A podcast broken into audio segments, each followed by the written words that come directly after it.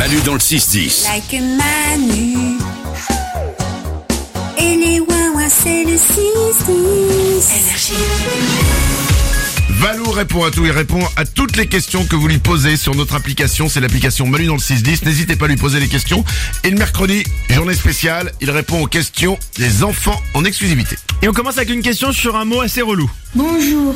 Pourquoi appelle-t-on une ampoule lorsqu'une chaussure ou autre nous blesse? Merci.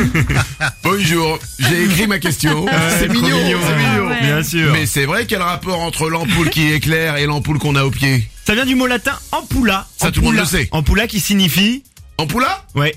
Ah, Alors c'est vulgaire. Je vais te le dire. Non, c'est pas vulgaire. Ça signifie petite ampoule. Euh, Petit amphore, pardon. Petit amphore, le mot ampoule. Une amphore, d'accord. Exactement. Et une ampoule, ça peut dire une ampoule électrique qui nous éclaire, forme arrondie qui rappelle l'amphore. Ça peut être l'ampoule de médicaments, aussi qui peut rappeler une petite amphore puisqu'elle contient du liquide, l'ampoule de médicaments. D'accord Et ça peut aussi être cette petite boursouflure au pied, cette petite cloque de l'épiderme qui est remplie d'un liquide et donc qui rappelle une amphore aussi.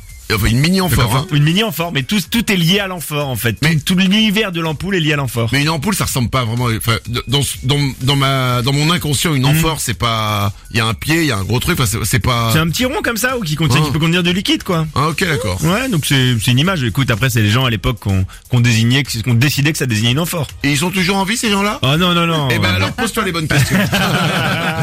euh, une autre question d'un enfant. On continue avec Charlie qui s'interroge sur le pot de Nutella. Salut, c'est Charlie. Pourquoi les couvercles de pot de Nutella ont des traits dessus Ah, sur le tour. Des petites rainures. Au, autour, c'est vrai qu'il y a des petites rainures. Une excellente question. Alors je me suis d'abord rendu sur internet pour essayer de trouver une réponse à cette question. Mais rien sur internet. Je me suis dit peut-être une question qui dérange, qui bouscule. T'as pas essayé de chat GPT J'appelle, j'ai essayé de ChatGPT. Il m'a toujours un, un- un truc nul de pression de l'air. euh, ça ne tenait pas. Donc ChatGPT aussi ne il tenait il pas. s'attaque aux intelligences artificielles. J'appelle le service consommateur de Nutella. Aucune réponse à m'apporter et refus de me passer la direction. Non. Si. Là, je mets nos équipes sur le coup, c'est-à-dire euh, notre stagiaire et moi. Et on contacte sur LinkedIn les personnalités importantes de chez Nutella.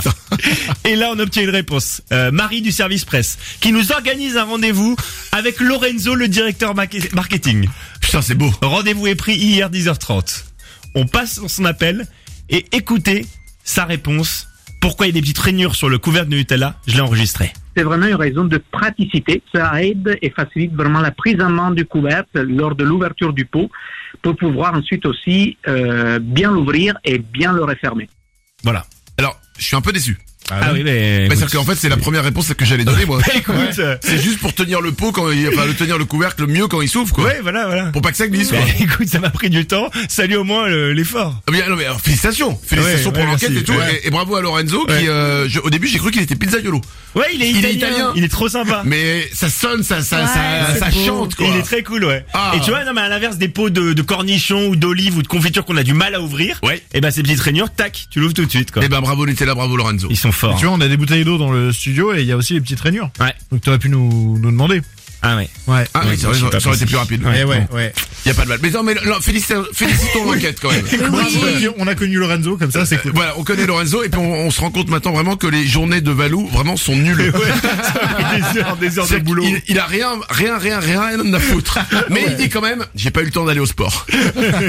Une dernière question. On finit par une question sur les aveugles. En fait, je voulais savoir, euh, quand un aveugle, il rêve, est-ce qu'il voit des choses dans son sommeil?